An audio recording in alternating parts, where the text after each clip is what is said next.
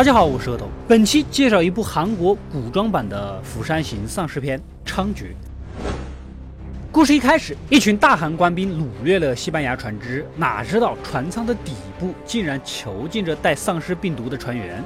一个官兵被咬了，当他回村子之后，也就将这个丧尸病毒传播开来。另一边，韩国世子等一批爱国人士为了反抗大清国，准备买一批火枪，硬刚大清国驻扎于此的军队。但是行迹被朝廷重臣东哥给发现了，世子只能以死谢罪。世子的弟弟。也就是我们的男主了。一听说哥哥自杀的事情，马上就启程回国。他从小呢就被送到了大清，当做质子，也就是人质了啊。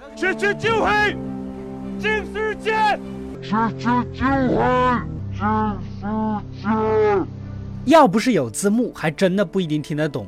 但是说到这份上也可以了。男主跟随从一下船，也没个迎接的。而这个小村庄正好是病毒的爆发地，转了一圈，一个人影都没有。一脸无辜的男主当然是不知道的。此时，一对杀手拦住了去路。原来呀，东哥早就起了篡位的意思，肯定是不可能让皇帝的儿子安全的回到皇宫，不杀他还有天理吗？双方话不投机，直接开干。打着打着，突然冲出一群丧尸，混乱中将杀手们咬死。幸好这边赶来了世子的心腹家臣永健几个人，他们的目标当然是安全的保护男主啦，顺便想扶持他匡复大韩呐。看着受苦受难的村里人，男主也是心疼。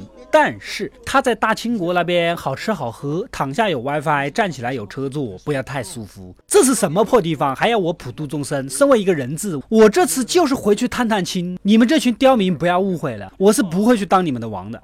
出现丧尸夜鬼的事儿，朝廷那边是不可能不知道的。而东哥早就想好了套路，他先引诱大王最喜欢的妃子，让她被感染，之后按照韩国大王吃饭的习惯。他喜欢召集妃子们看他吃小碗菜，所以你们平时吃小碗菜的别挑肥拣瘦啦。以前也是人家韩国大王吃的宫廷专供菜品，好不好？吃着吃着，被感染的妃子果然就变异了，直接扑向了大王。男主呢，也就踏上了回都城的路。他此行呢，还有一个目的。就是想带哥哥的遗孀，也就是嫂嫂一起回大清国。他也知道自己的父王啊，性格阴晴不定，又喜欢听谗言。男主这一回去，也就跟东哥和这边的朝臣们见面了。东哥的意思很简单：你丑啥？丑你咋的？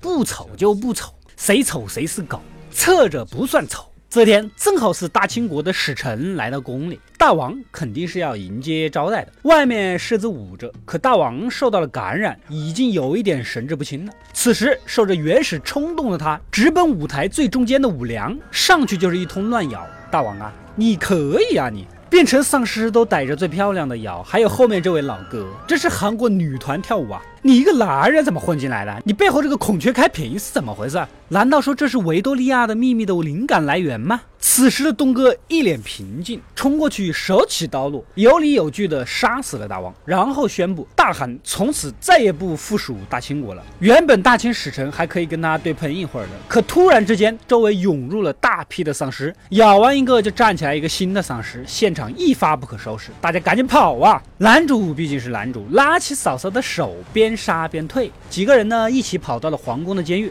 顺便营救了不小心被捕的心腹家臣永健。现在也没大王了，宫里的守卫只能听男主的。他也比较良心，指挥大量的守卫去死守大门，坚决不能让丧尸跑到宫外去，切实保障了人民群众的安全。东哥这边呢，自己也有一队火枪兵，带着追随自己的文武大臣们就跑到侧面的房间躲起来。此时东哥就把话给说开了。咱们这些改革派这些年来改来改去也没见个进步，趁这次机会，我们重新建立一个新的大韩。我当皇帝，你们还是开国大臣，岂不美哉？当然也有反对的，我现在就是大臣，帮你当了皇帝之后，我还是大臣，那跟咸鱼有什么区别？东哥听完很不爽，一声枪响，后来大臣成了死大臣。男主那边呢也不安全，丧尸蜂拥而至，加上牢里面本身就狭小，没什么出口，幸好找到一个通风口，这一群人呢就一起逃了出来。外面更是乱成了一锅粥。皇宫内全是丧尸，众多护卫杀了一夜，眼看天逐渐变亮，丧尸们才急匆匆的散开。该躲屋顶的躲屋顶，该躲下水道的躲下水道啊！原来这群丧尸特别怕阳光，果然不愧为韩国啊！将西方的丧尸和东方的僵尸的特性完美的糅合到了一起。下一步林正英祖籍不保啊！东哥的这伙人呢，也等了一晚上，正准备要出门迎接新的王朝。此时不知道哪里突然冲进来一只漏网丧尸，竟然将东哥给咬了。原本这些大臣们继续支持东哥，等东哥死了再跑也蛮好的。偏偏这个小老弟嘴贱呐！你被咬了，现在谁当大王还不一定哦。气得东哥将房间里面所有人全杀了，其他人也是可怜，摊上这么个队友，你何愁不被团灭？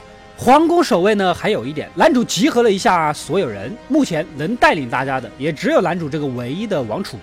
不解决丧尸的问题，国家就没了。男主想了个办法，丧尸会被声音给吸引，弄一个大鼓到皇宫的正殿，然后放满汽油，留下一个人敲鼓，将所有丧尸吸引进来之后，再点燃王宫，跟丧尸一起同归于尽。完美的计划呀！那么这个留下来的幸运儿会是谁呢？原本大家是争来争去的，然而那位勇健哥掀起了伤口给大家。原来他不小心已经被咬，毫无疑问，这个时候也没人跟他争了。这个幸运儿就你了。夜色渐黑，男主带着大家离开。勇健哥开始敲鼓，本来他体内就带着病毒，这倒好，丧尸进来也不咬他。感觉自己撑不下去的时候呢，他才拿起火把点燃了引线。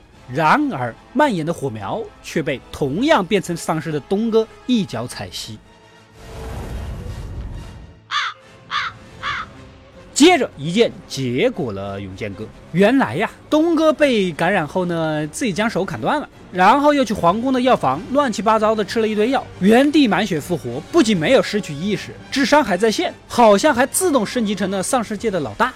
男主几个在外面看着着急呀，火到现在还没点起来，肯定是出事儿了。这次男主无论如何都要自己去一趟。靠着极高的被动闪避和加速，虽然庭院里全是丧尸，依旧毫发无伤的穿了过去。接着继续敲鼓，一边敲一边躲避丧尸。其实我觉得你完全可以爬到鼓上面，省得跑来跑去累不累？进来的丧尸呢也差不多了，男主准备点火，然而坐在一旁一直默默看着他的丧尸东哥，又一次关键时刻踩熄了男主的火。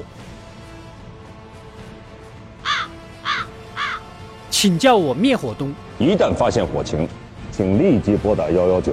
两人打了起来，这样打下去也不是个事儿，没有火都是白费力气。这个时候，外面的射手小姑娘灵机一动，往宫殿里面射了一支火箭。男主赶紧爬上去，将火苗扔向了燃烧物，整个皇宫全部都烧起来。接着打算从房顶离开，灭火东哥又跟了出来，两人又是一番厮杀，最终靠着光环的力量将灭火东哥打了下去。皇宫内呢，剩下的丧尸还是不少的。不过城外的士兵和老百姓自发组建的火把军队竟然集结到了一起，全部冲了进来。跟老百姓的人数比起来，丧尸也就算是弱势群体了，没几下就被消灭干净。而站在房顶的男主被这一幕感动得热泪盈眶，决定永远不会辜负老百姓的期望，肩负起复兴大韩的美梦。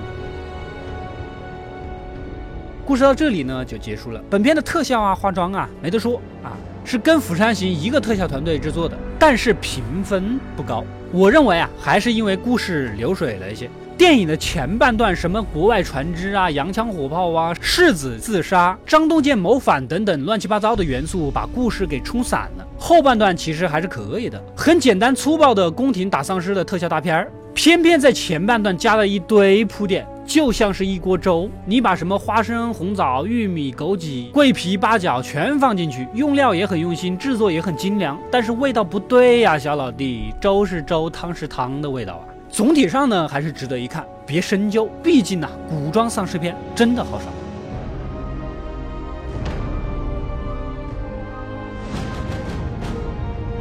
我是阿斗，一个让你沉迷于故事的讲述者，浓缩电影精华又不失它本来的魅力。扫描二维码添加我的微信号，除了能第一时间收到更新，更有独家解读的视频等待你的发掘。扫描它，然后带走我。国外船只啊，洋枪火炮啊，世子之杀，四世子之之世子之杀自杀，世子。